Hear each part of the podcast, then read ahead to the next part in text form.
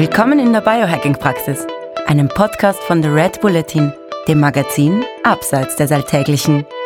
Hol dir hier Woche für Woche die besten Tipps für dein besseres Leben, für deine Gesundheit und für deine Performance vom Biohacking-Profi Andreas Breitfeld. Willkommen in der Biohacking-Praxis von Andreas Breitfeld. Das bin ich. Herzlich willkommen. Und von Stefan Wagner. Das bin ich. Gleich zu Beginn, das Wort Praxis verstehen Sie bitte nicht medizinisch, denn hier finden keine ärztlichen Beratungen oder ähnliches statt. Und zwar allein schon deswegen, weil ich kein Arzt bin, sondern Biohacker. In diesem Podcast geht es auch nicht um Krankheit, sondern um Gesundheit. Und es geht darum, wie Sie selbst mit Hilfe von Biohacking Ihr Leben verbessern können. Der Andreas ist professioneller Biohacker, ich bin Amateur. Ich habe also jede Menge Fragen. Und ich hoffe doch sehr, dass ich die passenden Antworten dazu parat habe. Na dann gehen wir's an. Hallo Andreas. Hallo lieber Stefan. Heute geht es um Pflanzen. Und zwar ähm, um böse Pflanzen. Weil wenn man so zum Beispiel dem Paul Saladino oder anderen Leuten, die so der karnivoren Ernährung anheimgefallen sind, folgt, dann verteufeln die ja die Pflanzen und werden nicht müde zu begründen, warum sie sie denn verteufeln. Und da reden sie immer von Antinährstoffen, von Plant Defense Chemicals. Also sie reden von Stoffen, und das versteht man ja irgendwie. Also klingt ja nicht unlogisch, irgendwie die Pflanzen, dass sie ja nicht so wahnsinnig gut davonlaufen können oder auch kämpfen können. Also der, der Flucht- und Kampfmodus ist ja nicht so ausgeprägt bei den Pflanzen. Dann müssen sich die ja anders zur Wehr setzen, dass sie nicht aufgefressen werden. Und das tun sie, indem sie irgendwelche heimtückischen äh, Oxalate und Phytoöstrogene und Lektine und äh, Trypsine und Saponine und so weiter haben, die den äh, armen Tropf, der sie auffrisst, dann vergiften, den Darm zerstören und die Nährstoffaufnahme zerstören und so weiter. Jetzt sind die ganzen Karnivoren sind jetzt ganz, ganz, ganz aufgeregt. Bist du es auch? Total. Ähm, wie schrecklich Pflanzen für uns sind, lässt sich ja schon daran beweisen, dass wir nicht mehr auf dem Planeten unterwegs sind, nachdem wir sie doch schon seit ein paar hunderttausend Jahren essen. Also insofern scheint die Gefahr wirklich bombastisch zu sein. Nein, mal Scherz beiseite. Ähm, tatsächlich ist es so, man muss sagen, in den Details äh, haben die Anhänger der Carnivore Diet, dieser, dieser, dieser Fleischfresser-Ernährung, wenn wir es so sagen wollen, sicherlich den einen oder anderen Punkt. Und sicherlich ist auch das, was du gerade am Schutzmechanismus so ein bisschen dargestellt hast, von der Grundidee nicht ganz abwägig. Jetzt müssen wir allerdings hier schon mal ein bisschen differenzieren. Grundsätzlich bestehen ja viele Pflanzen oder beziehungsweise auch Früchte von Pflanzen, also Pflanzenerzeugnisse aus verschiedenen Bestandteilen, wo es teilweise vielleicht sogar Bestandteile geben könnte, wo es zum Zwecke der Verbreitung der Art gewünscht gewesen sein könnte, dass Pflanzenbestandteile in Organismen, beispielsweise den Magen von Vögeln, den Magen von Säugetieren gelangen, um dann wieder ausgeschieden und weiter verbreitet zu werden, damit die eine oder andere Pflanze damit ihren Lebensraum erweitern kann. Das heißt, das ist keine sehr lustvolle Art der Fortpflanzung. Das ist sehr wahr. Es ist auch äh, sehr schade, wenn man sich andersrum vorstellt, wenn wir jetzt schon hier seltsame Metaphern aufmachen wollen, wenn wir quasi unsere Kinder ähm, irgendjemand zum Fraß vorsetzen müssen, damit sie dann äh, später woanders wieder groß werden. Das haben nicht mal haben, haben nicht mal die alten Römer oder die alten Griechen in ihren Sagen geschafft. Also Respekt, äh, das Pflanzen, Pflanzen das Pflanzenreich ist blutig. Aber ähm, also nein, Punkt, Punkt eins, was wir sehr früh feststellen dürfen, ist, äh, teilweise gibt es durchaus äh, Pflanzenbestandteile, die äh, von der Natur schon so angelegt waren, dass sie irgendwie schmackhaft, interessant, äh, lecker oder sowas aussehen, in der Hoffnung, dass beispielsweise mit der netten Außenverpackung auch die hoffentlich nicht verdauliche Innenverpackung, also beispielsweise Kirsche, Kirschkern, Kern, ähm, ja. durch, durch die Gegend getragen wird. Und da ist, glaube ich, schon mal viel dran äh, zu erkennen. Also ganz so schwarz-weiß ähm, ist es Gott sei Dank auch bei der äh, Gefährdungssituation durch Pflanzen nicht. Aber das, Kirschkern spucken ist damit sozusagen ein Fortpflanzungsakt. Wenn du eine Kirsche bist. Ja, Also, ja, also, aus, Sicht, aus, Sicht, aus Sicht ja, der Kirsche. Aus Sicht der Kirsche, ja. ja. Nee, also heißt, heißt tatsächlich, ähm, das eine, was man sich anschauen darf von dieser du weißt es, ich versuche ja immer alles so irgendwie mit einem ganz vereinfachten äh, Paleo-Erklärmodell an die Menschen zu bringen, weil halt einfach unser Organismus sich nicht so schnell anpasst oder angepasst hat, wie es äh, wir es geschafft haben, unsere Umwelt und teilweise durch Zucht oder gezielte Vermehrung auch die Pflanzenwelt anzupassen. Das heißt, bei uns ist ja doch noch sehr viel so, wie es immer war und dementsprechend braucht man natürlich teilweise auch Hilfsmittel. Heißt beispielsweise, es gibt natürlich Zubereitungsformen, auch wenn das heute kein Kochbuch werden wird, die einfach ähm, sich in den letzten Tausenden von Jahren etabliert haben, um dem einen oder anderen Pflanzengift die eine oder andere Spitze zu nehmen. Heißt äh, ganz banal gesagt, man kann äh, Pflanzen oder beispielsweise Hülsenfrüchte wunderbar in Wasser einlegen, nicht bis sie keimen, aber ausreichend lang einlegen lassen. Das Wasser bitte in der Zeit zwei, drei, viermal über 24 bis 48 Stunden abgießen und dann wird man feststellen, dass viele von den, ich glaube, es sind die Saponine in dem Fall, wenn mich nicht alles täuscht, also sprich von den Abwehrstoffen, die mit den äh, Hülsenfrüchten daherkommen, also sprich mit den weißen Bohnen oder mit den roten Bohnen, quasi im Zuge dieses Aufweichprozesses auch schon mal reduziert worden sind. Dann das sind aber die, also das sind dann die Stoffe, die dafür sorgen, dass die Böhnchen die Tönchen machen. Die gehen dann raus, oder? Genau. Das, äh, das, wären, das, wären zum Beispiel, das wären zum Beispiel die. Dann kann man natürlich davon ausgehen, dass es gerade bei Hülsenfrüchten noch eine gute Idee wäre, sie, nachdem man sie schon keimen hat lassen, auch ausreichend zu kochen, was höchstwahrscheinlich nicht nur die Eiweißstruktur, sondern auch die Struktur von weiteren Giftstoffen so ein bisschen die Spitze nehmen würde. Und dann ist es letzten Endes doch eine Frage von, wer trifft da auf wen. Das ist natürlich auch ganz klar, ähm, um bei, dem, bei den Tönen Tönchen und den Böhnchen zu bleiben. Wie ist dein Biom? Wie sind deine Darmbakterien da jetzt aufgestellt? Was kommt da gerade sonst noch mit alles an? Hast du einen klassischen griechischen weißen Bohnensalat mit schönen Zwiebelringen und verträgst vielleicht die Zwiebeln dann auch nicht? Oder hast du dir irgendwie ein äh, soweit ich weiß, für die meisten Leute relativ gut verträglich ist, zumindest was Magen-Darm angeht, beispielsweise in Humus gemacht. Also sprich geweichte Kichererbsen, äh, gekocht, äh, püriert mit äh, Olivenöl, Sesamöl und was da sonst noch an wunderbaren Kreuzkümmel-Gewürzen äh, drin stattfindet. Ich kenne jetzt niemanden, also zumindest nicht bewusst, der sagen würde, also wenn ich Hummus esse, habe ich danach Flatulenzen, äh, dass die Nachbarn meinen, es wäre schon wieder Gewitter. Also ähm, dem, dementsprechend muss man es schon ein bisschen differenzieren und ich glaube, es ist auch, bevor wir da jetzt weitermachen, mir ein Riesenanliegen, da auch mal so ein bisschen eine Lanze für etwas zu brechen, was wir vielleicht, äh, ich glaube, gesunden Menschenverstand darf man nicht mehr sagen. Ich glaube, das hat eine negative Konnotation, aber mal einfach eine Lanze für etwas zu brechen, was man so mit Hausverstand oder so bezeichnen wollen würde. Also wenn es tatsächlich so wäre, wie ähm, das äh, Waschbrett Saladino äh, da so sagt, dass äh, die Pflanzen wirklich von, äh, von, aller, von aller Seite nichts anderes tun, als sich gegen uns zu wehren, dann ähm, wäre man tatsächlich als Art, die, die wir halt einfach Mischköstler sind und Mischköstler waren, höchstwahrscheinlich nicht an dem Punkt in der Nahrungskette angelangt, äh, wo wir da nun mal stehen und das ist halt verdammt weit oben. Wäre es tatsächlich so, dass der Verzehr von Pflanzen für den Fortbestand äh, des Menschen komplett negativ wäre, dann hätte ganz viel, was wir so erreicht haben, vermutlich auch nicht funktioniert. Das heißt, äh, wie so häufig äh, bin ich ein großer Fan von Moderation, ein großer Fan von, also etwas moderat anschauen, meine ich damit, äh, bin ich ein großer Fan davon, wirklich auch zu überlegen, was ist es denn jetzt genau, was ich da vor mir habe und ähm, auch wie nah ist es an dem dran, was irgendwie von Haus aus auf dem Planeten mal entstanden ist. Jetzt ist unser Paul äh, Salatdiener ja ähm, Amerikaner, soweit ich mich erinnere, und mhm. hat damit noch das große Schicksal, dass sein Gabentisch, wenn er ihn äh, mit pflanzlichen Stoffen äh, oder Pflanzen oder Pflanzenbestandteilen decken möchte, höchstwahrscheinlich in einem höheren Maße mit äh, Spritzmitteln, mit Glyphosaten, mit äh, genmodifizierten äh,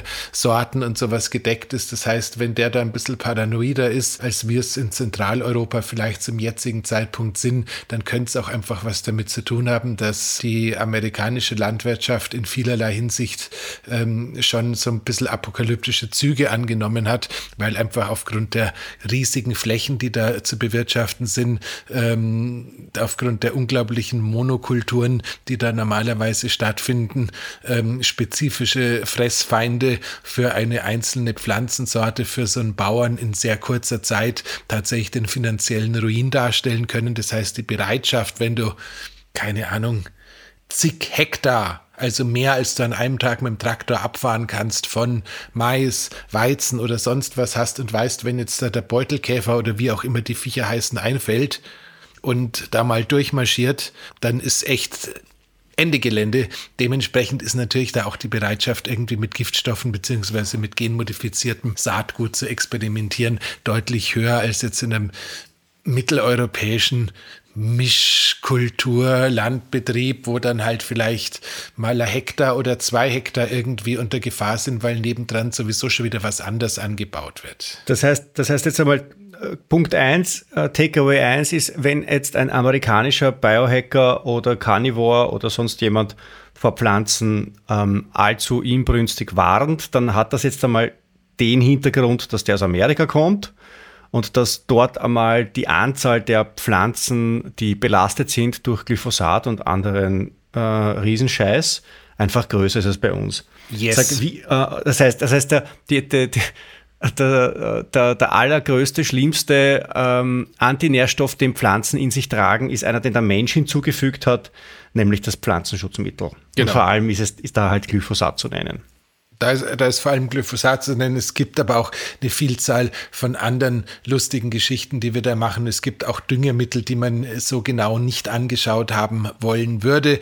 Ähm, man muss da auch so ein bisschen jetzt wieder unterscheiden. Ich glaube, wir hatten in einer letzten, in einer vergangenen Episode schon mal eine Liste in den Show Notes angehängt von äh, Lebensmitteln, die man unbedingt bio kaufen muss und also pflanzlichen Lebensmitteln, die man unbedingt bio kaufen muss und pflanzlichen Lebensmitteln, die man mhm. im schlimmsten Fall auch aus der konventionellen Landschaft, Landwirtschaft äh, quasi konsumieren darf. Da würde ich gerne an der Stelle auch nochmal drauf zurückverweisen, weil auch da ist viel Erklärmodell dabei, wenn wir es quasi mit Giftstoffen zu tun haben, die nur auf die Frucht oder auf, den, äh, auf die in der Reifung befindlichen Pflanze aufgesprüht werden, um sozusagen im Ende des Prozesses irgendwie äh, Fressfeinde abzuwehren, dann sind die vielleicht teilweise noch durch die hoffentlich sowieso gängigen Reinigungsrituale, die man so im Rahmen des Kochens äh, hoffentlich durchführt, also sprich das Zeug entsprechend zu waschen, abtropfen zu lassen, vielleicht sogar nochmal zu waschen.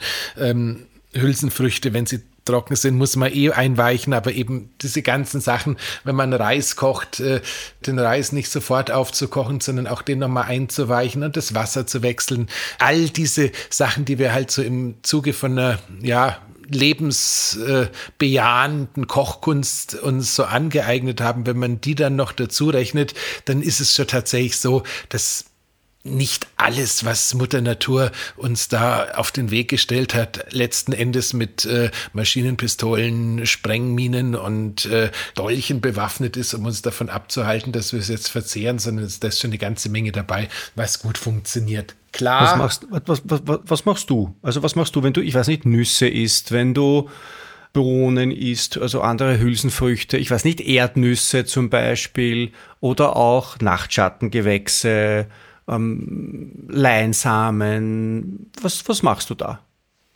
Das, das, ist, jetzt, ist jetzt gemein, weil es geht ja nicht darum, was ich tue, sondern es geht Die darum, was ich sage. wissen, was du machst. Ja, Was, nein, ich- was ich bei- mache, interessiert kaum Bei, jemanden. beim, Ste Stefan, bei mir ist das relativ überschaubar. Ich habe tatsächlich einen, wenn es mir gut gehen soll und wenn ich gut funktionieren soll, sehr überschaubaren Gabentisch an Nahrungsmitteln, die ich konsumiere. Ich koche unheimlich viel, egal wo ich bin. Normalerweise stehe ich am Herd und wenn ich essen gehe, dann äh, esse ich da eigentlich auch selten was anderes als das, was ich mir sonst kochen würde. Das heißt, wenn es um äh, Pflanz äh, Pflanzenbestandteile oder Pflanzen gibt, pflanzliche Kost geht, ich bin ein großer Fan von Feldsalat. Den kaufe ich ausschließlich in äh, Bioqualität, weil es reicht mir schon völlig, den Sand rauszubekommen. Da brauche ich noch, noch irgendwelche anderen zusätzlichen Waschvorgänge. Das ist nicht zwischen Zähnen knirzt. Das lang, langt Das ist der Vogelsalat. Vogelsalat Ja. ist das in, äh, auf der anderen Seite der Grenze. Ähm, also ich habe tatsächlich, äh, wenn ich ehrlich bin, da jetzt nichts, was nicht Bio wäre, weil es das tatsächlich, selbst wenn man schlecht einkaufen muss, selbst im Supermarkt alles in Bio gibt. Das heißt, äh, ich habe im Sommer relativ viele Gurken im Salat oder auf dem Teller, weil es einfach eine sehr nutzlose Menge ist, äh, Wasser mit wenigen Nährstoffen und trotzdem einen hohen Sättigungsgehalt auf den Tisch zu bekommen.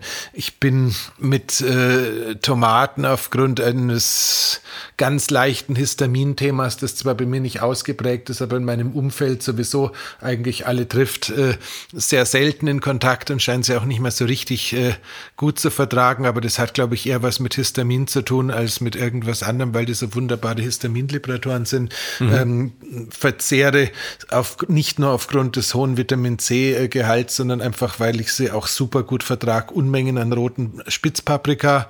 Ähm, die Spitz scheinen da auch wieder in irgendeiner Ansicht für ja, Nahrungsunverträgler noch mal besser zu funktionieren als die normalen. Ähm, bin aber auch, wenn du mir Pfefferoni, Bratpfefferoni, äh, Pepperoni, äh, wie du es bezeichnen möchtest, aus irgendwo ähm, vor die Nase stellst und das Ganze halt idealerweise dann noch irgendwie einen Bio-Aufkleber drauf hat.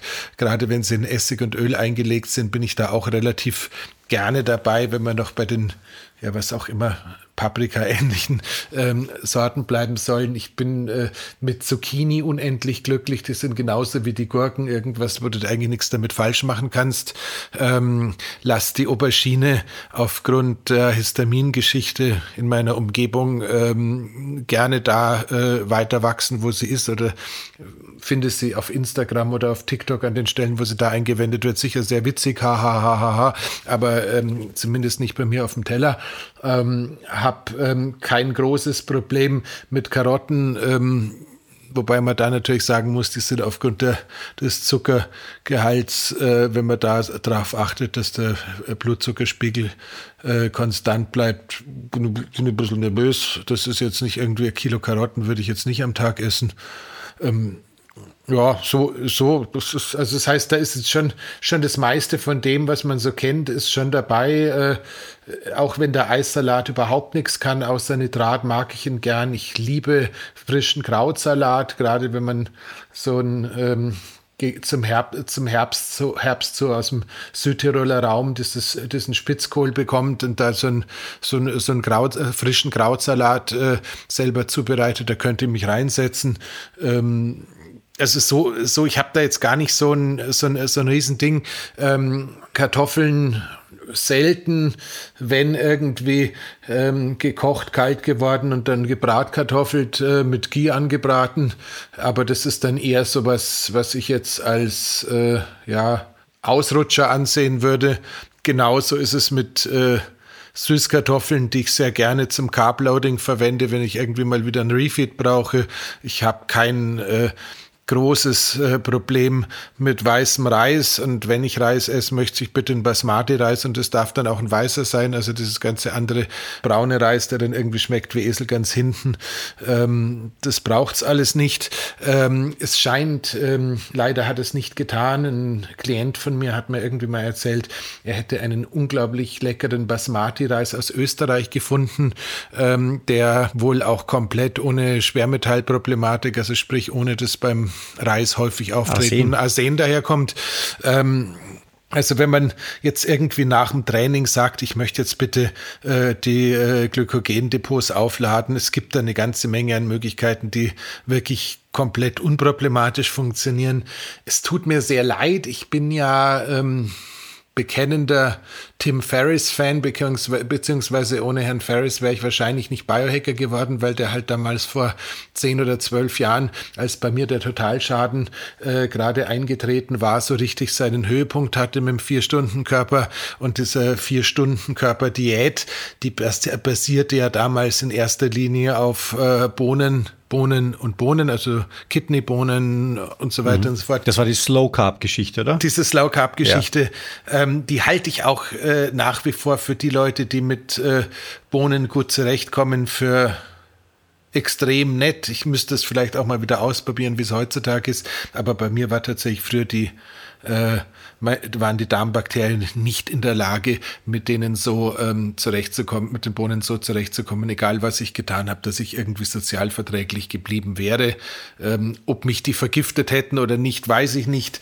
Ähm, ich glaube, sowohl Gottvater Huberman als auch Gottsohn Ferris sind beide große Slow Carb äh, Fans oder waren es für gewisse Zeiten. Ich gehe mal davon aus, wenn äh, die Pflanzenabwehrstoffe, ähm, die die Bohnen dabei haben, tatsächlich aufs Gehirn gehen, wie es teilweise von so ähm, halb schwachbrüstigen Biohackern behauptet wird, dann müsste man es eventuell bei den beiden hellsten ähm, Leuchten, die da auf dem Ozean unterwegs sind, irgendwie mal bemerkt haben. Naja, Aber ich glaube, halt es gibt halt schon, also ich habe mich so ein bisschen mit dem ganzen Thema beschäftigt.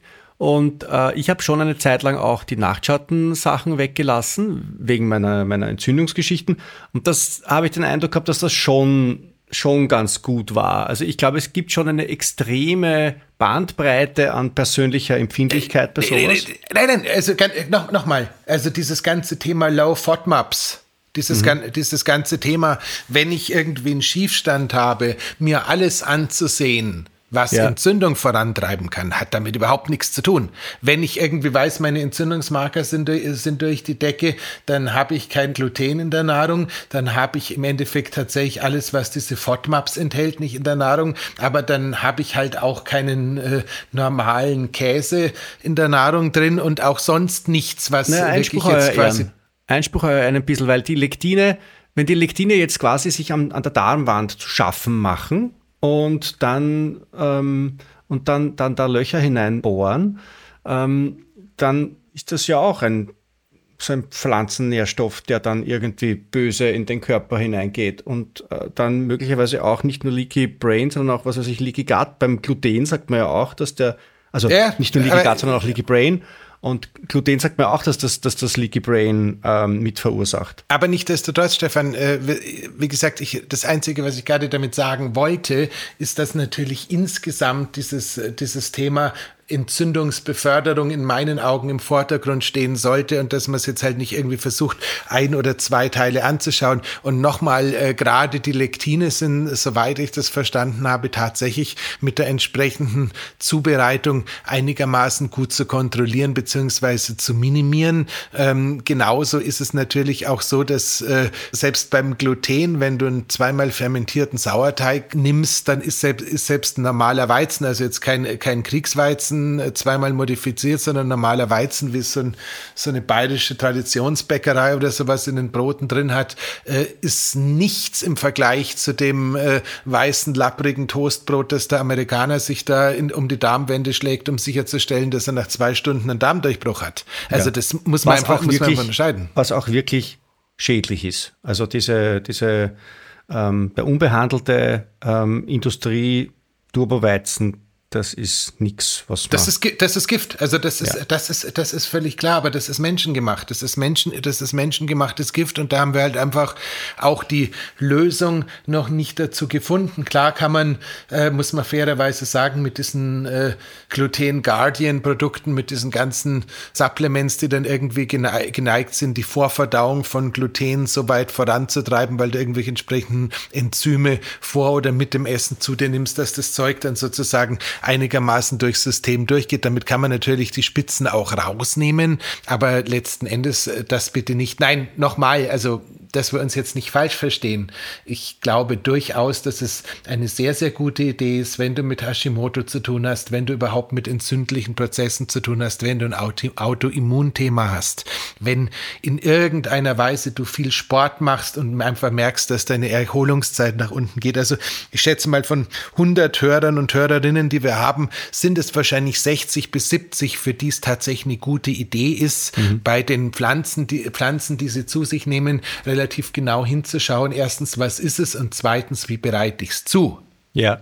Ich glaube, dass möchte, das das wesentliche Thema ist. Also das, das, das Hauptthema ist, glaube ich, wirklich nicht vermeide, vermeide, vermeide, sondern das Hauptthema ist bereite zu, bereite zu, bereite zu, oder? Gibt es irgendwas, wo ich sage, da greift man nie hin? Ich weiß nicht, Soja ist so ein, so ein Kandidat vielleicht, äh, wo man sagt, da greift man nicht hin oder Gibt es irgendwelche Antinährstoffe, die man nicht rauskriegen kann durch entsprechende Zubereitung, durch Erhitzen, Einweichen, Fermentieren, was auch immer? Doppelfragen sind herrlich, da kann ich mir die zweite Frage nicht mehr merken, wenn ich mit der ersten fertig bin. Ähm, aber fangen wir, fangen vorne an. Was war die erste Frage?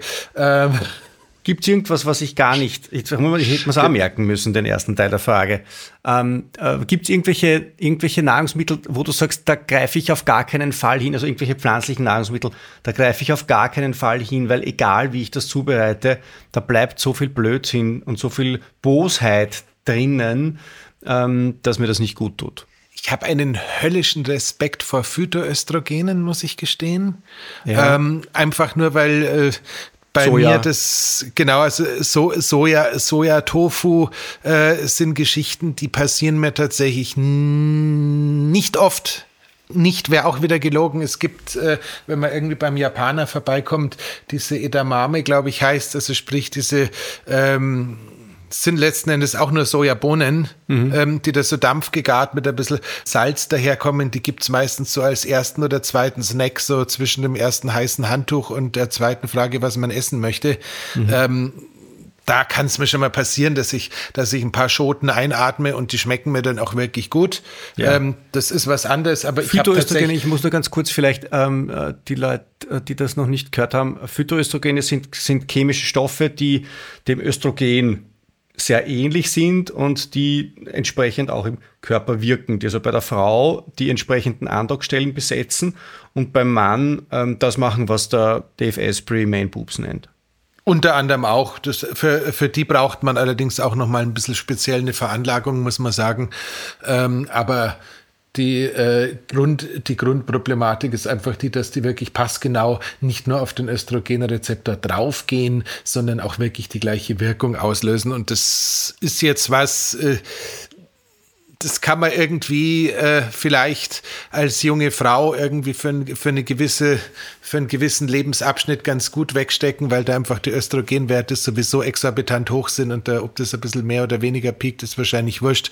Aber wenn man sich den ganzen Zirkus anschaut, den du bereits als Mittelalter oder Alter ähm, auch in, unser, in unserem Fall halt weißer Mann veranstalten musst, um irgendwie zu schauen, dass Testosteron nichts übermäßig in Östrogen umgewandelt wird, was man dann wieder alles an Supplements braucht, um gegebenenfalls das Östrogen aus dem Körper auszuleiten. Und was das für ein riesen Heckmeck ist, muss ich gestehen, da spricht für mich die ähm, der Reiz auf den Geschmacksnerven wirklich nicht dafür.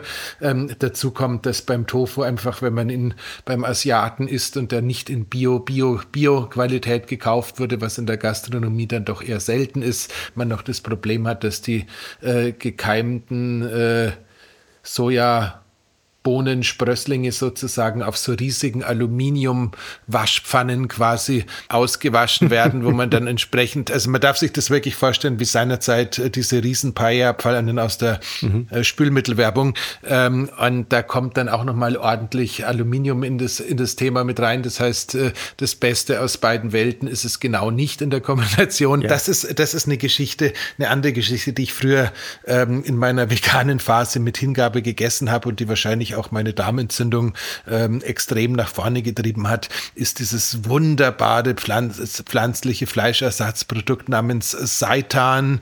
Ähm, ich nenne es inzwischen Satan, das weil ist, das, das ist, ist einfach Gluten. Das ist, Gluten, das ist gefällt, das ist gefälltes Gluten. Okay. Und ähm, das, damit, damit, kam, damit äh, hat meine Ex-Schwiegermutter großartige äh, ähm, Gerichte zubereitet, hat auch sehr gut experimentiert, dass das Ganze wirklich an den Geschmacksnerven mit Applaus vorbeigegangen ist, aber vermutlich Ex-Schwiegermutter, der Verdacht liegt nahe, hat es, hat es in der Agenda. Ähm, Wäre ja auch beinahe geglückt, also gut ging es immer nicht mehr zum Schluss. Ähm, okay, das heißt, das sind jetzt so zwei, zwei Varianten, wo ich sage, ähm, passiert mir tatsächlich überhaupt nicht. Ähm, und ich bin tatsächlich auch so ein bisschen, ich, ich, weiß, ich weiß es immer nicht genau. Ich hatte es äh, kürzlich und habe es dann wieder nicht verstanden. Einen Tag später habe ich es dann verstanden. Äh, hatte ich so ein, so ein Ofengemüse und da waren dann auch irgendwie so Auberginenstücke mit dabei. Mhm. Und ähm, die hatten dann in kürzester Zeit eine echt durchschlagende Wirkung. Also offensichtlich ist das Thema Histamin in Kombination aus Histamin selber machen, Histamin durch äh, Wetterwechsel, also sprich über die Mastzellen, ähm, was viele von uns irgendwie in Folge von äh, Corona oder Corona-Impfung oder beiden bisschen stärker haben, als wir es früher gekannt haben, immer noch recht aktiv. Und äh, das heißt, solche Sachen vermeide ich dann halt, wenn ich irgendwie geistig dazu in der Lage bin, wirklich auch, weil das muss jetzt nicht unbedingt sein.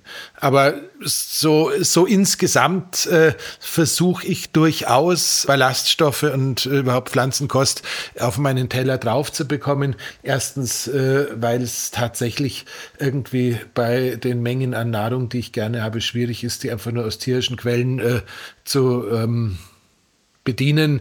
Zweitens, weil ich es irgendwie auch für unethisch halten würde, wenn ich derartig viel äh, Fleisch und Fisch äh, futtern würde. Drittens, weil ich einfach auch glaube, dass die Vielfalt für unsere Darmbakterien eine Rolle spielt. Also das dazu. Und ähm, das andere, wo ich tatsächlich so ein bisschen mir unsicher bin, ist die, ist die, ist die Spinat-Diskussion. Ja, dass man den Spinat, also wenn man jetzt quasi einen einen, einen Spinat, der ungekocht ist, in seinen grünen Smoothie hineinhaut, ist das natürlich eine, eine ich glaube, eine Oxal. Oxalsäurebombe, Genau, also das, das Oxalat ist so eine Geschichte und es gibt ja auch immer wieder Leute, die sagen, wenn man den Spinat dann nochmal erwärmt, geht das Oxalat komplett durch die Decke und wahrscheinlich ist es sogar, wenn man ihn korrekt zubereitet, immer noch nicht so, dass man das, dass man das Zeug komplett aus der Pflanze rausbekommt. Das heißt, ähm, das könnte jetzt sein, dass obwohl er so grün ist und Salat, salatartig daherkommt, dass er vielleicht nicht so eine gute äh, Idee sein könnte. Ich glaube, was ganz gut funktioniert, wenn man was in der Art haben möchte, ist der Mangold. Ähm, ich habe den jetzt gar nicht nachgeschaut, aber das scheint tatsächlich was zu sein, was ähnlich grün ist vom Geschmack. Ja, ist auch auf der Liste der Oxalsäure. Ist auch, ist auch, ja, ist auch ja. drauf, okay. Also die Oxalsäure ist, ist dies, das, was diese ganz schieren Nierensteine, Harnsteine und solche Sachen äh, verursacht, ähm, die sich auch angeblich in den, in den Gelenken ähm, so gichtartig versammelt. Das mag man gar nicht haben. Ich spreche da blöderweise mhm. aus Erfahrung. Dein ähm, Spezialgebiet, ja. Ja, da bin ich da bin ich blöderweise Experte. Ähm, also, also Spinat, wenn nicht gut gekocht, ähm, rote Beete ähm, oder rote Rübe, wenn nicht gut gekocht, äh, Mangold, Rhabarber, wenn nicht gut gekocht, äh, Finger weg, Finger weg, Finger weg, kann ich nur sagen.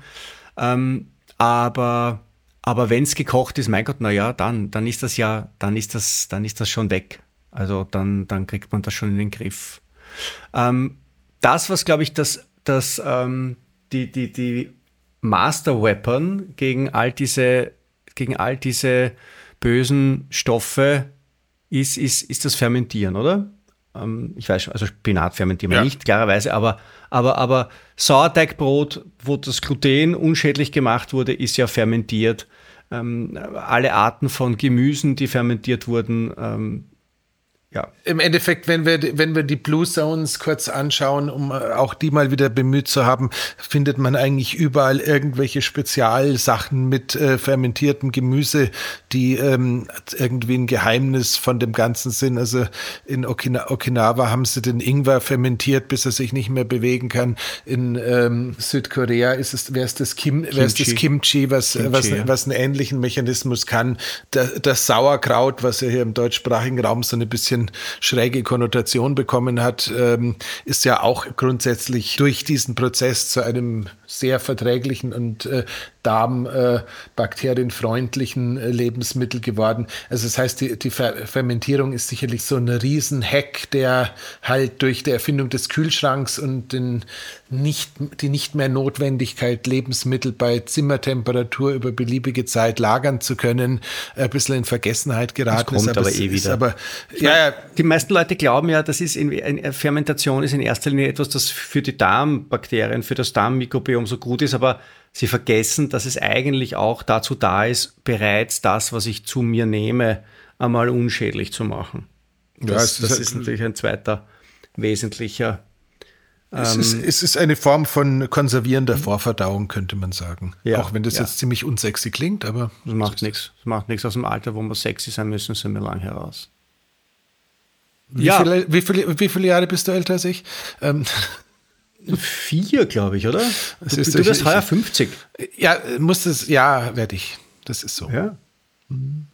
ja. Die Zeiten sind wirklich vorbei. So, nein, aber ähm, das heißt, es ist tatsächlich eine sehr, sehr sinnvolle Idee, wenn man ähm, sich mit Nahrungsmitteln ernsthaft auseinandersetzt. Und wir werden jetzt hier nicht hergehen und eine Liste von Gemüse vorlesen oder Salatblättern vorlesen oder sonstigen Art. Aber macht euch, macht euch bitte die Mühe ähm, und schaut euch so Sachen wie dieses Thema mit den FODMAPs beziehungsweise das ist Autoimmunprotokoll ähm, Vergleichbares an. Das gibt's in Deutsch mit äh, Hashimoto-Lackierung von der Simone Koch sehr schön. Das gibt's aber auch in der Originalvariante auf Amerikanisch und ist immer noch eines der großartigsten äh, Bücher, die ich je gelesen habe von der Terry Walls, die sich sozusagen mit Hilfe dieser, äh, diesem Verzicht auf entzündliche Pflanzenstoffe letzten Endes aus dem Rollstuhl rausgegessen hat, ist es wirklich großartig und selbst für die, die so ein bisschen auf der ketogenen Ketaria-Seite sind, so ein bisschen ähm, Salat, Gemüse mit einem niedrigen glykämischen Index, mit einem niedrigen Stärkegehalt äh, tut äh, den Darmbakterien in dieser Monokultur, die wir da teilweise erzeugen, schon auch richtig gut. Ja. Ähm, und äh, zu letzten Endes, ich kaufe da für doch irgendwie Geld jeden Monat. Äh, das Flora Stabil äh, von Mietercare, das ist auch nichts anderes als irgendwelche Schalen von Kernen und Zeug und Ballaststoffe, die mir irgendwie dafür sorgen, dass das, dass das ganze Verdauungssystem gut funktioniert. Also ich würde grundsätzlich so ein bisschen, bisschen schon dazu raten, äh, das nicht ganz so verbissen anzusehen. Ähm, aber es ist, es ist halt, man muss, muss es halt wirklich wie so oft in der Bauheckerei auch im Einzelfall anschauen. Also alle, die jetzt irgendwie mit Entzündungsfaktoren oder sowas viel zu tun haben, müssen halt auch nochmal deutlich genauer ja. hinschauen. Also ich, das, war, das, das führt mich schon zu meiner nächsten Frage, weil tatsächlich, wenn du sagst, im Einzelfall anschauen, mit welchen Beschwerden müsste ich denn jetzt zu dir kommen in, in dein Lab und sagen, Herr Breitfeld, Herr Breitfeld, schauen Sie mich einmal an, was, was, dass du sagen würdest, ähm, schauen Sie mal auf, auf das Thema Pflanzen und Pflanzennährstoffe, auf Gluten, auf Lektin, auf ähm, solche Sachen. Was sind denn da so typische Beschwerden? Oder ist das so ein Beschwerdebild, das so dermaßen weit ist? Mein Gluten hat ja, Gluten kann ja alles. Also das ist eine Allzweckwaffe gegen ja, unsere Gesundheit. Ist, ist, ist es aber, sag, sagen wir mal so, ein ganz klassisches Thema ist halt immer dieser Nebel im Hirn, dieser Brain Fog, also sprich diese nicht zuordnenbare ähm, geistige Umnachtung, äh, idealerweise vormittags, aber teilweise halt auch insgesamt, dass man den Eindruck hat, das Gehirn fährt einfach nicht mehr mit der Geschwindigkeit, mit der es fahren müsste. Es ist alles immer so ein bisschen wabbelig, alles so ein bisschen wabrig. Da kann man davon ausgehen, dass man es grundsätzlich mit einem Entzündungsthema äh, zu tun hat, was häufig auch ernährungstechnisch induziert ist. Äh, tatsächlich ist es auch so, dass äh, schwere Episoden oder mittelschwere Episoden von ja, Traurigkeit, leichte Depression oder sowas äh, ein ganz guter Hinweis darauf sind, dass da irgendwas in der Richtung am Start sein könnte. Klar sind auch ähm, schwere Appetitschwankungen ein sicheres Zeichen dafür, dass irgendwas äh, nicht so richtig gut ist. Also diese, wenn, wenn, so wenn man so in Richtung Fressattacken geht, dann kann man eigentlich schon davon ausgehen, irgendwas mag da nicht so recht äh, mehr so, so ständig laufen. Ähm, klar, alles, was auf Autoimmun. Dysbiosen im Darm hin, hinweisen lässt, ist, ist, ist auch offensichtlich so. Also ja. wenn jetzt irgendwie spontane Darmentleerungen produzieren kannst, wenn du nicht regelmäßig äh, den, den die Toilette benutzt äh, oder die Zeit zwischen den äh, Stuhlgängen irgendwie atypisch hoch ist. Und ich glaube, ab dem dritten Tag ist nach Ansicht der deutschen Medizin atypisch hoch. Mhm. Ähm, das heißt, wenn, wenn, da, wenn da viel los ist, dann, dann kann man einfach mal davon ausgehen, dass, dass irgendwas im, im Darm seltsam ist. Genauso ist es natürlich so, wenn das Ganze nicht geformt und unregelmäßig ausgeschieden wird, ist auch was los. Das heißt, das sind so ja. die Und natürlich alles, was mit Autoimmungeschichten genau, zu tun hat. Genau, genau, wobei die sind ja Gott sei Dank in der Regel, ähm, wenn die bei mir auftauchen, ähm, sind die ja zumindest sich schon mal bewusst, dass sie sowas haben. Das heißt, die meisten Autoimmunleute sind doch einigermaßen, ja, weit in ihrer, in ihrer Selbsterkenntnis. Da geht es dann eigentlich häufig mehr ums Feintuning, zumindest jetzt auf meiner aktuellen Kundendatei. Und was mache ich jetzt, wenn ich, wenn ich jetzt keinerlei solche Beschwerden habe oder zumindest nur in einem haushaltsüblichen Umfang? Was mache ich dann? Was, was, was mache ich dann? Ich weiß nicht, bei Nüssen zum Beispiel oder, also was, was sollte ich denn jetzt da tun, was jetzt dem ganz normalen Haushaltsverhalten vielleicht ähm, nicht ganz entspricht, was darüber hinausgeht ein bisschen? Das also ich habe so hab angefangen, eine Zeit lang Nüsse einzuweichen und ich habe den Eindruck gehabt, das hat mir echt gut getan. Ja, zum ähm, Beispiel. Das, das ist, das ist, da, da geht's. Ist, ist immer, ist immer, ich bin da so schwierig. Ich, entweder schmecken mir Sachen oder sie schmecken mir nicht. Und wenn sie mir nicht schmecken, dann esse ich sie halt nicht. Dann muss ich sie dann auch nicht mehr machen. Also äh, Beispiel, Beispiel die Erdmantel. Die Erdmantel wird geliebt ins, in den, in, so im, im äh, Autoimmunfeldern, weil sie quasi keinerlei Entzündungsstoffe drin hat und das, das, das Ding wird dann auch irgendwie noch im, im, im, Wasser, im Wasser eingeweicht und abgegossen und dann stellst du da so ein, so ein Teller mit Erdmanteln dastehen dann wünschst du dir heimlich, dass irgendwie ein Vogel vorbeikommt und die Dinger isst, damit das, das stimmt Thema überhaupt nicht. Ist. Widerspruch. Erdmandel ist super. Man kann aus Erdmandeln so richtig gute äh, Marzipanersatzding machen. Richtig gut. Ähm, Marzipanersatz kann man auch aus Aprikosenkernmehl machen. Ähm, das kann, da weiß ich nicht, welche. Also, ähm, es ist beid, beides bestimmt nicht gesund, aber sehr, also, sehr low carb. Also, also ich, ich breche eine Lanze für die Erdmantel. Gut, ähm, ja? siehst, siehst, du, jetzt habe ich ein Beispiel gewählt und du widersprichst mir, was soll ich da noch sagen? Ja, was soll ich sonst äh, machen? Was, was, was, was sagst du, was nicht, was nicht, was nicht äh, meiner Wahrheit entspricht? Ja? Muss ich, werde, ich, ich, ich, muss darüber nachdenken, Herr Wagner.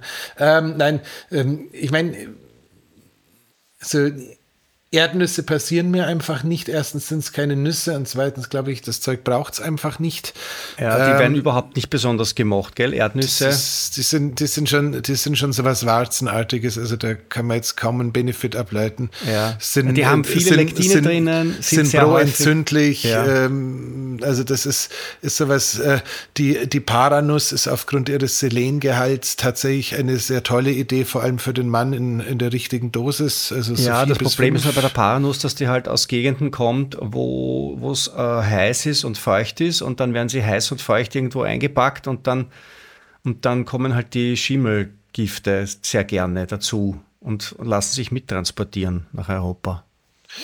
Auch das äh, ist äh, teilweise unvermeidlich. Nein, nochmal, also du fragst mich nach Nüssen, ich äh, der, der, der, Nachbar auf dem Land draußen hat zwölf Walnussbäume. Und im Herbst stellt er dann ein Holzregal auf und dann steckt er die Walnüsse in Tüten. Und dann steht da so eine Kasse mit einem Schlitz und da schmeißt er dann 3,50 Euro rein. Und da kaufe ich dann über den Winter ein oder zwei Beutel von diesen Walnüssen, knacke sie selbst, die Hälfte ist der Feit, die lasse ich dann liegen und die anderen esse ich. Das tue ich gern, ob die jetzt gesund sind oder nicht, weiß ich nicht. Sie sind regional, sie sind nicht gespritzt. Das Einzige, was da spritzt, sind die Kühe, die drunter rumlaufen im Sommer. Die sehe ich dann nämlich. Ähm, und das ist äh, im Endeffekt mein Nusskonsum, abgesehen von äh, Flug Hafen, Fluglinien, äh, Studentenfutternüssen, wenn du irgendwie sagst, ich muss jetzt doch irgendwie mal was essen, weil der Flug war doch länger und ich will eigentlich das Flugzeug essen, nicht essen und sie legen dir so Nüsse hin, kann es mal passieren, dass ich sowas esse. Ähm, also ich bin da so ein bisschen, ich, ich bin kein, bin kein Nusssnacker. Also Nussknacker, Nusssnacker ist jetzt nicht so meins. Nee, aber nochmal, ähm, wenn so Sachen besorgt werden, halt idealerweise entweder das Zeug, was regional und lokal ist, weil dann hat man, wenn man einen Schimmel hat, dann hat man den schon gesehen, wenn man es aufmacht, weil es, weil es unverarbeitet ist. Ähm, lieber habe ich äh, eine Ladung, die ein bisschen angekratzt ist als eine Ladung, die, ähm, bevor sie in den Container kam, komplett totgespritzt wurde, dass nichts passiert. Das heißt, äh, das Bio-Thema wäre da auch wieder das Richtige. Was war noch? Ja, wie gesagt, dank Terry Walls wissen wir, dass die Nachtschattengewächse mit Vorsicht zu genießen sind. Äh, Wenn man so Entzündungsthemen hat, ich glaube, da ist es. Da, da ist, es, ist es mit Ausrufezeichen stark, und, so, und ja. sonst einfach mal mit, mit, mit, dem, mit dem Hinterkopf behalten. Ich glaube, die meisten Pilze, wenn das überhaupt Pflanzen sind, sind sie eigentlich gar nicht, aber lass ich uns kurz erwähnt haben. Ich glaube, die, die meisten heimischen Pilze sind einigermaßen neutral. Also ich habe kaum, ich kaum jemanden getroffen, der irgendwie auf einen Champignon oder sowas ähnliches jetzt starke Reaktionen entwickelt hätte in meinem Leben. Also ich glaube, das ist harmlos. Wir haben kürzlichen Kollegen kennengelernt, der, fest, der gesagt hat, dass die äh, Pfifferlinge, also bei euch heißen sie Eierschwammerl äh, äh, bei, bei ihm einen, eine sofortige und durchschlagende Wirkung erzeugen, aufgrund der Tatsache, dass die äh, platinartige Preise in Deutschland haben, ähm, begegnen mir die so selten, dass ich es gar nicht jetzt qualifiziert was dazu sagen könnte. Das müssen wir mal zur Pilzsaison testen. Ich bin mir sicher, der Verlag wird uns das gestatten, dass wir mal zusammen Schwammerl essen gehen. Mhm. Äh, Mikrodosing machen wir da. Ähm, nee, also das heißt, ich, ich, über, ich, über, ich überlege gerade, wie gesagt, ich glaube, dass die Angst vor Nahrungsmitteln fast genauso schlimm ist äh, wie äh, die Gifte in den Nahrungsmitteln. Wenn man jetzt einigermaßen äh, normal unterwegs ist, ist, glaube ich, Orthorexie fast problematischer als das, was in, was in den meisten europäischen Biopflanzen so zu erwarten ist wenn ich ehrlich bin. Ja.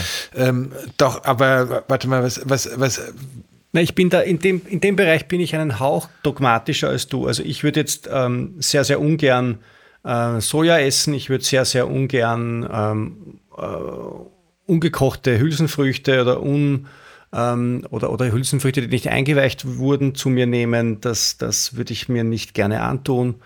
Ähm, äh, ich, ich, ich schaue schon, dass ich dem Gluten irgendwie ein bisschen ausweiche, ja, dass also wenn Brot, dann schon Sauerteig, wenn, wenn möglich, wenn es nicht immer möglich ist, ja. Ähm, aber, aber grundsätzlich glaube ich, ist das schon auch so ein Ding im Alltag, wo man, das ist jetzt wahrscheinlich nicht so einer der ganz großen Game Changer, aber ein bisschen aufzupassen ähm, beim Gemüse kann nicht schaden, glaube ich. Ja, absolut. Es geht mir nur einfach darum, dass ich insgesamt, wenn ich das Bedrohungsszenario so anschaue, einfach versuche, den Ball einigermaßen flach zu halten, weil mir einfach ähm, dieses Schwarz-Weiß-Denken, was gerade im Zusammenhang mit Ernährung einfach so fürchterlich populär geworden ist, teilweise ein bisschen Sorgen bereitet. Gut. Aber bei Schwarz-Weiß, da können wir, also bei Glyphosat sind wir bei. Da sind wir, sind wir, sind wir, sind wir komplett dabei. Und wie gesagt, äh, lernt zu kochen, lernt Speisen zuzubereiten, beschäftigt euch damit. Äh, es gibt durchaus äh, bessere Kochbücher als das äh, Boundless Cookbook von äh, Ben Greenfield. Ich glaube, fast jedes ist besser. Ähm, wenn's, aber auch da, wie gesagt, es gibt, die, es gibt die Möglichkeit, Sachen einzulegen, Sachen, Sachen, zu, Sachen zu waschen. Fermentiert. Das ist, also fermentieren ist wirklich, das, das kann sogar ich. Es ist wirklich nicht schwer. Gut, wir sind durch, glaube ich, mit dem, mit dem, mit dem Pflanzen, mit den bösen Pflanzen. Du sprichst also kein Todesurteil aus für die Pflanzen. Du sagst, sie sind nicht so böse, wie der Paul Saladino sagt, dass sie sind und wie die ganzen Karnivoren sagen, dass sie sind.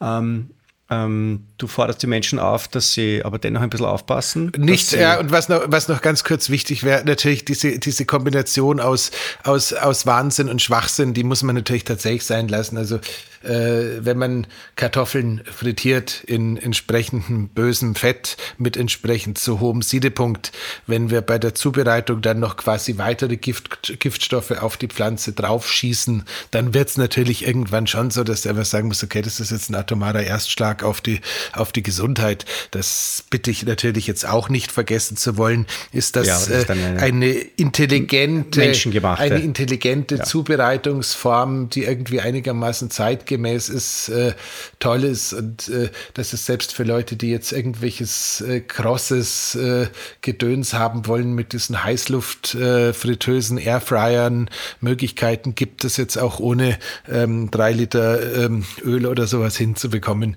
Das ist alles, äh, soll, sollte klar sein und wie gesagt, lernst zu kochen, ihr Lieben, lernst zu kochen. Es macht wirklich Spaß und man versteht, wenn man die Bestandteile angeschaut hat, auch viel mehr, was man da so auf dem Teller hat und dadurch äh, kann man auch viel von der Problematik, die man da so vor sich sieht, entfernen. Amen. Amen. Vielen Dank. Lieber Stefan. Vielen Dank. Nächste Woche wird es ein bisschen, ein bisschen kontroversiell. Jo. Mein Lieber. Ja. Ich stelle mich darauf ein, ich äh, besorge mir schon mal einen Badeanzug, der drei Nummern zu klein ist. Und ähm, ja. in diesem Sinne, ihr Lieben, danke fürs Dabeisein. Also, bis, bis nächste, Woche. Woche. Bye bye. Ciao. Das war die Biohacking-Praxis, der Health Performance Lifestyle Podcast von The Red Bulletin. Mehr davon findest du überall, wo es Podcasts gibt, auf www.redbulletin.com und natürlich in unserem Magazin. Stefan Wagner schreibt im Magazin Carpe Diem eine Kolumne über Fort- und Rückschritte im Leben eines Biohackers. Andreas Breitfeld ist der Red Bulletin-Experte für Biohacking. In München betreibt er das europaweit einzigartige Biohacking Lab.